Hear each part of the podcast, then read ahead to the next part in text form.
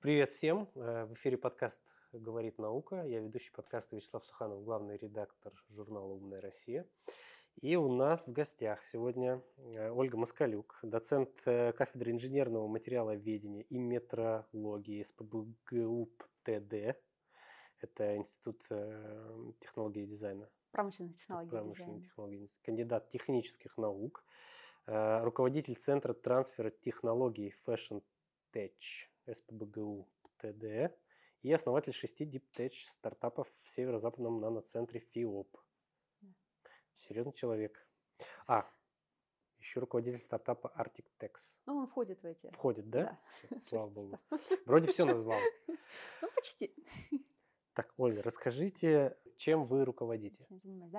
Ну, во-первых, спасибо за приглашение, принять участие, потому что мне на самом деле очень важно сегодня в своей профессиональной деятельности заниматься в том числе популяризацией научной деятельности и показывать, скажем так, уже молодому поколению, а, что в науке можно развиваться, находить себя и при этом даже зарабатывать деньги.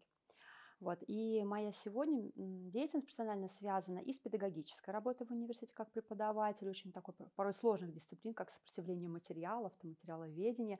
И также это научная деятельность, это разработка новых материалов высокотехнологичных. И следующая ступень – это когда эти материалы находят уже применение в реальном производстве. Из них можно делать реальный продукт. В частности, у нас там э, постановка технологии на производство, да, и у нас, например, в Калининграде в, в прошлом году уже состоялось открытие завода вот, по нашей технологии, которую мы разработали, и сейчас там это производство набирает уже обороты и производит продукту, продукты нового вида, которых, в принципе, аналогов пока нет у нас на рынке. А можно сразу рассказать, да. что за завод э, и вот немножко угу. как как вы как вам удалось получается коммерциализировать да. научные угу. свои изыскания?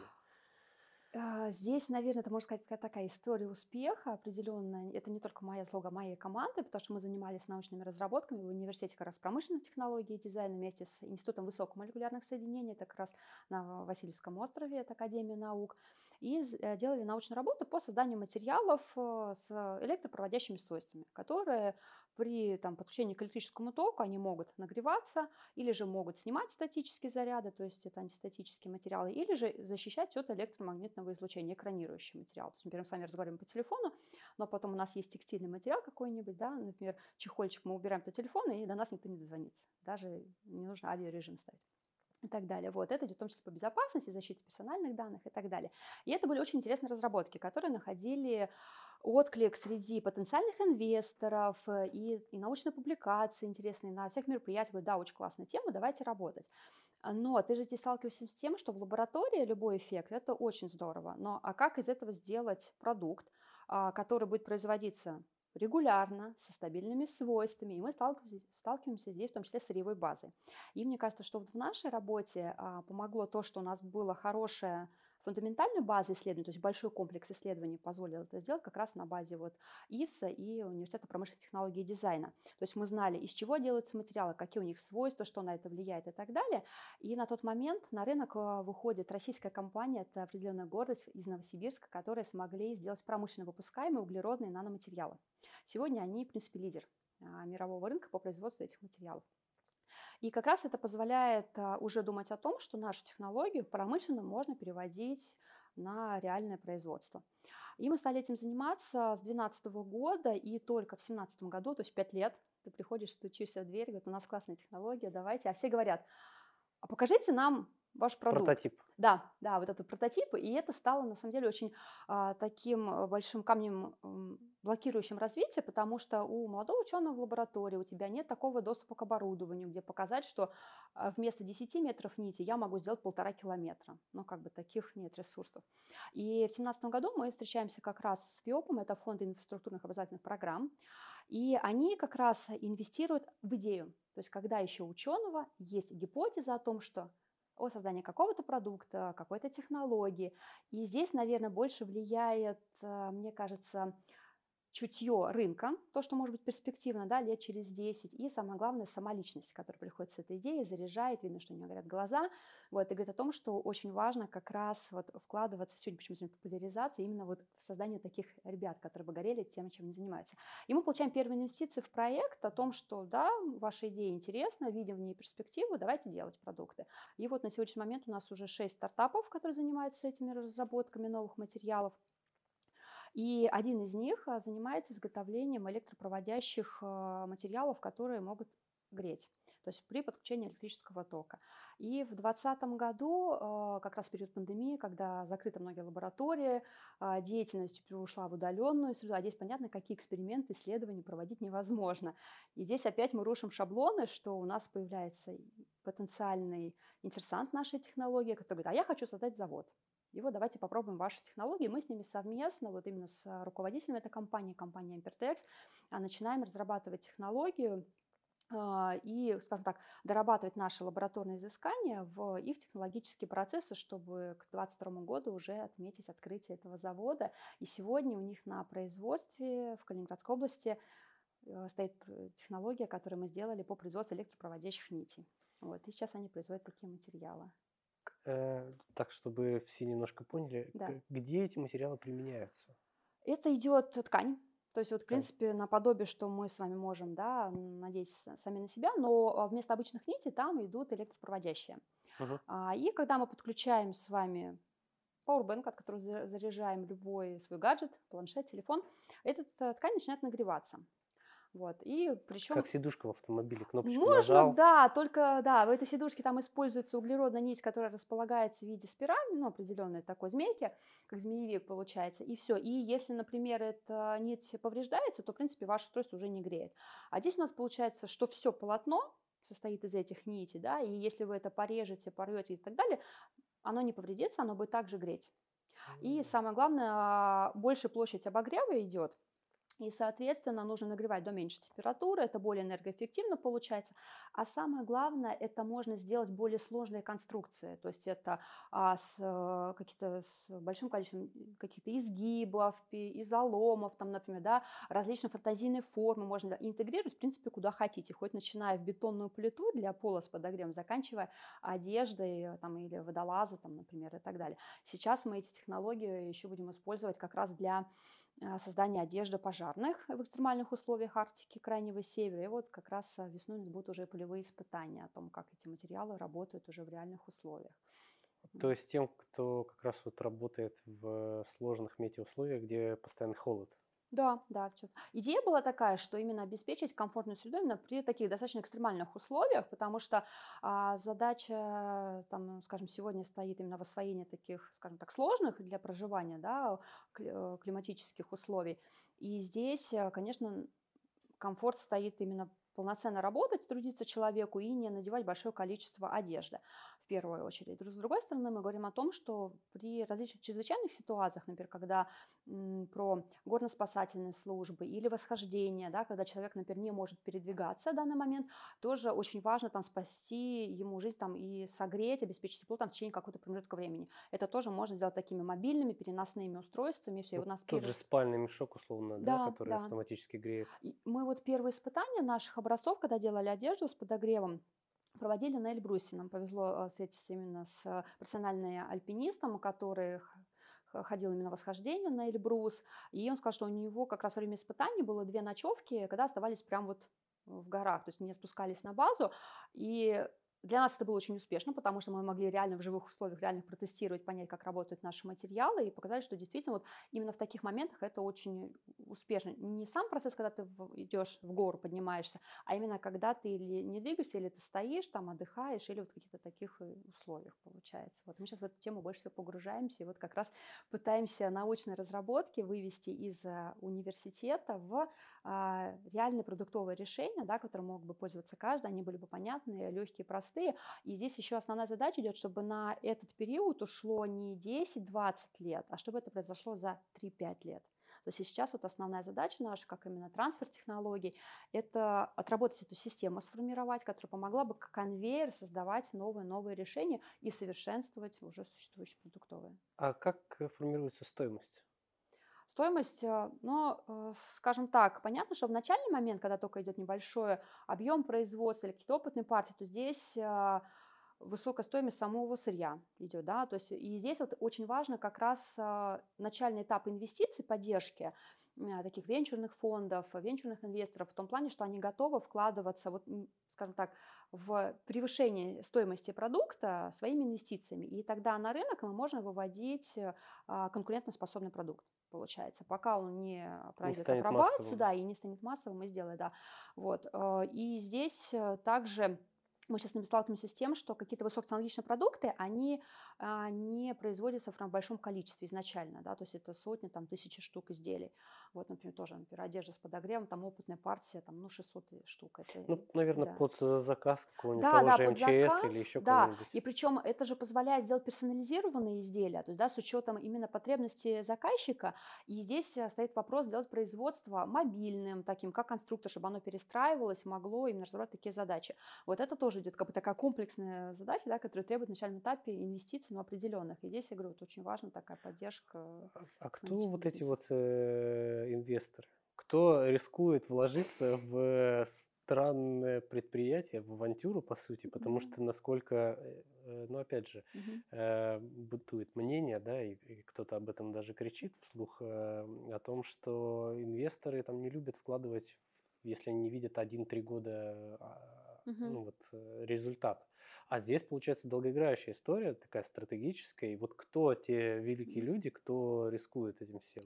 А, вы знаете, у нас, э, наверное, скажем так, повезло в свое время именно попасть в ту среду и э, систему, а, как я сказала, фонда инфраструктурных образовательных программ, что это идет именно не частные инвесторы, а это именно, ну, скажем так, государственный фонд, а, который изначально строит свою бизнес-модель на такие рисковые инвестиции, получается. И сейчас эту методологию мы как раз переносим в университет. В частности, Анперфиопен стал оператором федерального проекта а, платформы университетского технологического предпринимательства, когда студентов э, учат э, создавать свои стартапы, развивать их и строить на их основе бизнеса, получается.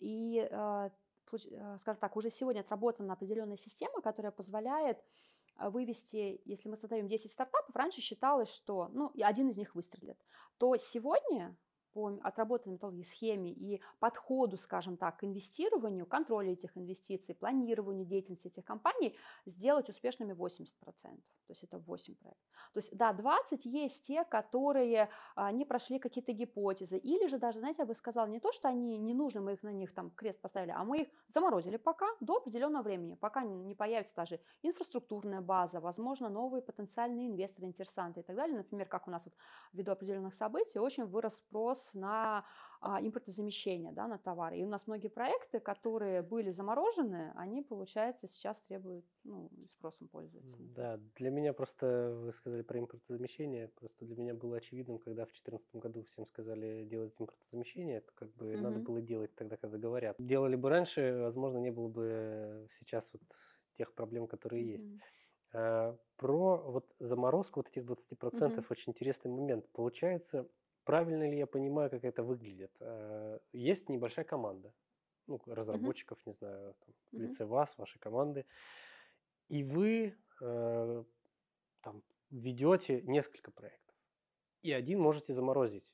Ну, то есть мы же говорим про вот эти стартапы, это не, не там 10 разных команд, ну, условно 10 mm-hmm. мы возьмем, из которых две команды такие, ну, типа так себе. То есть как выглядит эта заморозка mm-hmm. про- проекта? То есть это же рабочие места, как я понимаю, mm-hmm. это все равно какое-то время. Вот да, это? мне очень приятно, что вы прям уловили сходу именно сам, сам подход, что здесь мы вкладываемся как раз именно в, скажем так, а, Задача сегодня, в том числе на базе университетов, то, что касательно трансфера технологий, создать людей, которые умеют строить технологичные бизнесы, то есть, да, то есть заниматься трансфером технологий. То есть а, им, по сути дела, будет неважно, про что будет идея, про что будет проект. У него есть методология, как из этого сделать продукт, как его вывести на рынок и как из него уже делать более крупносерийное производство, скажем так. И, как правило, на начальном этапе команда, она идет небольшая, но она занимается большим количеством тестирования гипотез. То есть там у нас, например, команда 8 человек, а проектов, э, скажем так, в два раза больше или в три, чем людей получается. Но за счет, это же идет к вопросу в том числе диверсификации, определенного распределения да, ресурсов, то есть когда один проект набирает обороты, другие могут проседать или наоборот там приостанавливать свое развитие, но в целом ты идешь в тренд восходящий получается. Вот. И как раз когда у тебя 20 проектов замораживаются, у тебя остается 20, которые требуют больше времени и усилий, потому что они к этому моменту набирают мощность свою, а, развиваются активнее, соответственно, твои ресурсы переподключают сюда. Вот. И здесь, конечно, есть а, такой момент, единственное, сложность с точки зрения инженерной деятельности, что инженер вкладывает душу, время в свою разработку, и когда ты сделал там первый прототип или десятый, двадцатый, а потом приходишь с ним на рынок и понимаешь, что тебе говорят, так не надо делать, рынку это не нужно, нужно делать по-другому. И поэтому инженеру нужно переподключаться на разработку продукта, да, который будет интересен рынку. И несмотря на то, что сколько времени он потратил до, до этого на свой продукт. И, соответственно, есть такой конфликт, что как бы как мое решение никому не интересно, не нужно, а нужно все делать по-другому. Знаете, как все прекрасно, но нужно переделать. Вот. И эта работа очень долгая, методичная. И в этом плане мы, конечно, много усилий потратили, чтобы сформировать такую команду. То есть инженерная, которая может достаточно мобильно, быстро перестраиваться в новые продуктовые решения, новые подходы делать. И то есть буквально там прототип три месяца все, полгода. Все, вот уже должен быть прототип готов, уже протестировать, вывести его на испытание и потенциальным потребителям, на технологической площадке. Все, то есть вот тогда это идет такой темп быстрый. И самое главное, если ты делаешь э, контрольные точки не в течение, как э, раньше, например, гранты выдавали или поддержку там через год-два, да, там только через год встречаемся, подводим результаты, а каждые три месяца у тебя контрольные точки, и ты понимаешь, достиг ли нужных результатов или нет. Если не достиг, то почему? И это не то, что это плохо, да, и тебя поругает, а мы разбираемся в причинах, что нам помешало. Возможно, какие-то проблемы, которые нужно решить, чтобы достичь успеха в нашем проекте. Или это те проблемы, которые нерешаемы, и тогда мы меняем нашу стратегию. И все. Step-by-step Ну, это такой product management ну, в чистом виде получается. Да, да, да. А где вы набираете людей? А, я бы сказала так, мы их создаем сами. Вот в этом то есть, как э, в НИИ онкологии мне Петрова мне сказали, вы можете просто без образования прийти, мы вас тут научим. Да, да, да. Это такая же история? Да, так и есть. Э, то есть мне в целом кажется, что сейчас именно вопросу трансфера технологий, таких технологических бизнесов, самая такая благодатная почва – это именно как раз студенты, потому что они больше открыты ко всему новому, они готовы а, много тестировать, пробовать и делать, и как раз на базе университета, если формируется такая структура, то у нее есть большая выборка кадров потенциальных, которые заряжаются этим, хотят работать. Но даже есть кейсы, когда изначально общаешься там со студентами, вот есть возможность сделать свой стартап, они такие, а что это такое? Да нет, не страшно. Пройдя акселерационную программу, например, такие, о, я хочу свой стартап, а мне мне нравится, мне уже интересно. То есть они открывают для себя что-то новое, расширяют свой кругозор в том числе. Но стартап, насколько я понимаю, это же фактически открытие коммерческого предприятия. Конечно, да. да без этого... То есть ты в 18 лет можешь прийти там, к вам куда-нибудь в университет и сказать, блин, хочу там что-то делать, какую-нибудь одежду высокотехнологичную. Тебе скажут, давай мы тебя научим, да, как открыть, да, как, да, как дадим открыть, юристов, сделать финансистов, вот это все работает. Да, да, да, то есть вот эту систему, то есть и получается, что здесь идет вопрос, то, что задали как раз о том, что нужно, это же открыв... не просто мой проект, да, а это именно полноценное юридическое лицо, которое определено системой управления, соблюдением всех норм законодательства, которые идут. И в этом плане как раз для молодого предпринимателя очень важна вот эта инфраструктура, которая формируется, поддержка юридическая, бухгалтерское сопровождение, отчетная документация и так далее. И это все дает, это, это экосистема как раз получается для трансфера технологий. И, соответственно, человек, который пришел туда с идеей, он больше погружается не в подготовку бухгалтерских отчетов ежеквартальных, а в разработку своего продукта. А бухгалтерия занимается специалисты в этом, да, то есть это идет, ну, как на а, консалтинг, например, услуги даются, и все, на аутсорсинг. Да, на аутсорс, да, и все получается. Вот, э, потому что Uh, все-таки это тоже идет к вопросу о том, что юридическое лицо это уже ответственность. То есть ты, знаешь, там uh, бывают разные периоды, там, в том числе успеха или неуспеха, да, и, соответственно, если это моя просто идея, я сегодня хочу занимаюсь, завтра не хочу, не занимаюсь, а все-таки это уже ответственность и обязательства перед контрагентами, партнерами твоей команды, то есть это определенная дисциплина, которая тебя в том числе подстегивает, ну, работать, дальше развиваться и не бросать это дело, вот, потому что все равно у нас получается синусоидально, как бы вот так, да, что я победитель, я проиграл, я победитель, я проиграл, там и так далее, вот, и в этом плане, конечно, очень важна и инфраструктура, поддержка, и команда, которая с тобой рядом идет. Ну, с, с таким бэкграундом вроде не страшно, ну, не, не страшно и вообще с такой инфраструктурой. Это вообще практика сейчас довольно частая, когда, в- я имею в виду, или только это в конкретных технологических отраслях? Когда А, присоединяют, дают возможность присоединиться к чему-то вот большому. Ну, вы знаете, это, наверное, я бы сказала, как вот озвучила эту программу э, развития университетского технологического предпринимательства как раз у нас в университете. а, В прошлом году как раз э, он получил поддержку на универ- э, предпринимательскую точку кипения, то есть когда молодых ребят учили вообще, что такое технологическое предпринимательство, они выбирали свои темы и их обучали, как довести его до какой-то идеи, бизнес-гипотезы уже и представления потенциальным инвесторам получается. Вот, и уже это, это трехмесячная программа, то есть, да, идет. Ее сократили еще даже до меньшего там времени, там месяц, и уже виден результат, как вот при должной поддержке, сопровождении наставников и экспертов, ребята просто делают колоссальный скачок вверх, то есть они, у них получается определенная уже система в голове выстроена, как это делать, как это все реализовывать, а самое главное, формируется четко цели и задачи. То есть они уже по этому плану могут идти и достигать дальше своих там, а, ну, скажем так, вершин успеха своего определенного. Короче говоря, дисциплина все равно нужна. Конечно, конечно. Без, без этого никак, потому что особенно руководителю проекта. То есть он же должен всех заряжать, формировать свою команду, ее поддерживать, да, независимо от того, будут успешными или неудачные а, переговоры там, с инвесторами или представление своего продукта. И мне даже кажется, что в этот момент, возможно, даже на первых порах было бы полезно, чтобы не все шло гладко, а были какие-то проблемы, с которыми нужно сталкиваться, да, и которые молодые предприниматели, а, студенты, они могли бы пройти вместе с наставниками, которые бы помогли разобраться, что это не проигрыш, а это определенный этап, который позволяет тебе понять, что нужно делать, что не нужно, или какие шаги привели вот к этому, как нужно это исправить, и что это все можно вывести в итоге, наоборот, в направлении своего успеха, получается. Таком вот варианте. И как раз вот на базе университета то, что мы сейчас делаем, это именно центр трансфера технологий, то есть это когда от поиска научной идеи внутри университета, да, это или просто студенты, научные сотрудники или аспиранты, и они вот, попадая в эту среду, могут бесшовно, скажем так, пройти все шаги и уже выйти или своим продуктом, или получить внедрение своей технологии на реальное производство, дальше заниматься научной работой. То есть это вот в университетах прям мне очень рад, что есть такая практика сейчас. Вот э, эта практика, скорее всего, не так давно появилась, хотя я могу заблуждаться. Но у меня есть вопрос, как Мгм. изменилась наука за последние лет 10 Мгм. вот в вашей отрасли. Что поменялось? Знаете, я очень часто, на самом деле, рефлексировала с этим, и а, в аспирантуру, считайте, закончила в 2012 году, то есть практически 10 лет. И я говорю, почему я сейчас не учусь в аспирантуре? Потому что я вижу, что для ребят гораздо больше возможностей, чем было тогда. То есть для них это есть возможность и реализовывать свои научные проекты, гранты, да, чтобы не было такого ощущения, что я только за прикладную науку. Фундаментально она нужна обязательно, потому что без нее невозможно создать основу для практического применения материалов.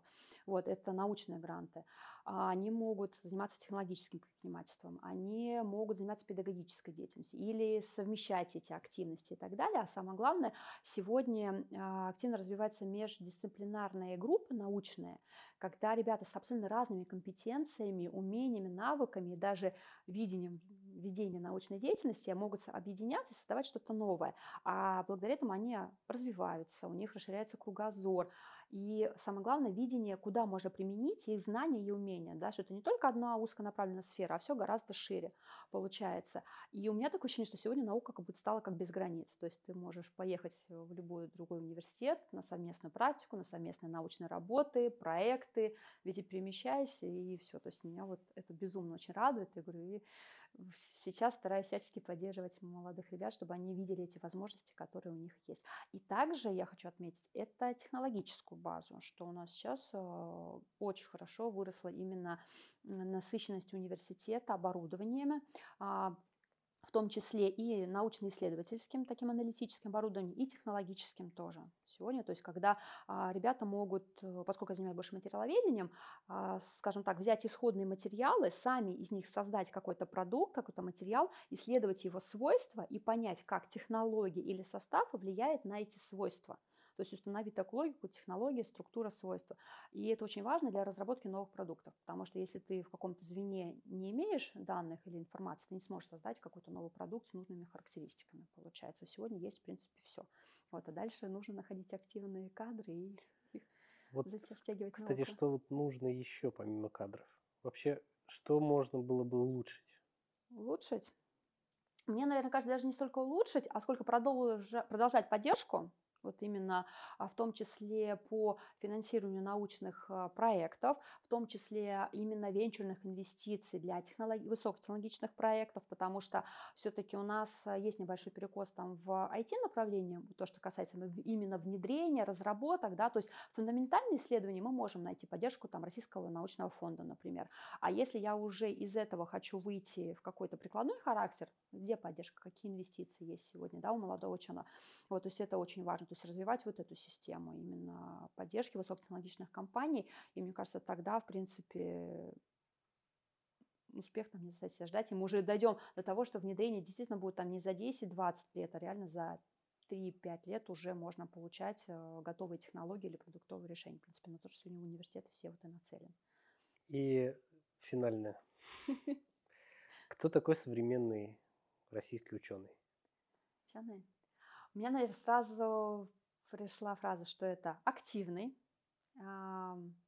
молодой деятель, который любит погружаться в суть, саму суть. Вот что там, почему это, почему это так устроено, почему так работает. И он находит ответы на эти вопросы. Но обязательно, мне кажется, что рядом с таким молодым активным а, деятелем науки должен быть наставник. Именно это наши преподаватели, это нас э, ученые ведущие, которые помогают тебе сориентироваться, да, а, чуть-чуть скорректировать твою гипотезу и так далее, потому что мне кажется, это вот преемственность все-таки она должна быть, потому что колоссальные знания и есть именно бэкграунд у ведущих наших профессоров, докторов наук, которые готовы, причем именно с открытым сердцем делиться этим, да, и вот мне кажется, что вот эта связь, она должна быть обязательно вот, между поколением и более старшим. Да, я за преемственность вообще да, обеими руками. Да. Мне кажется, у нас небольшой разрыв в этом, потому что даже по своей кафедре я могу сказать, что средний возраст э, профессорского преподавательского состава типа 60 лет. Угу. И вот молодых там 35-30 лет, вот в этом диапазоне их типа там вообще крохи. Где-то было, вот где-то мы просели это, это да, но сейчас э, все-таки идет именно приток молодых кадров, и здесь дальше идет вопрос о том, что, как вы отметили, очень хорошо, что большой разрыв между ну, возрастов получается, mm. да, и, соответственно, стоит вопрос именно умения находить общение, коммуникацию. Вот я благодарю судьбу, что у меня два научных руководителя, с которыми мы до сих пор сохраняем очень теплые отношения, ведем совместную научную работу. Я, я их безумно благодарю, что они мне открыли мир науки, показали, что он может быть настолько интересным и не забываем, как бы, что стало моей жизни уже, а не, а не только работы. Вот, это вот всем буду желать, всем молодым ребятам тоже этого. Спасибо большое. У нас в гостях была Ольга Москалюк, доцент кафедры инженерного материаловедения и метрологии Санкт-Петербургского государственного университета промышленных технологий и дизайна, кандидат технических наук, руководитель стратегического проекта трансфер технологий Fashion Tech и руководитель стартапа Arctic северо-западного наноцентра. Все сказал? Да. Ребята, э, мы оставим все ссылки на вас, на ваши проекты, да, потому спасибо. что мы считаем, что нужно популяризировать вообще все, что да, вы делаете. Спасибо, спасибо вам. Всем пока.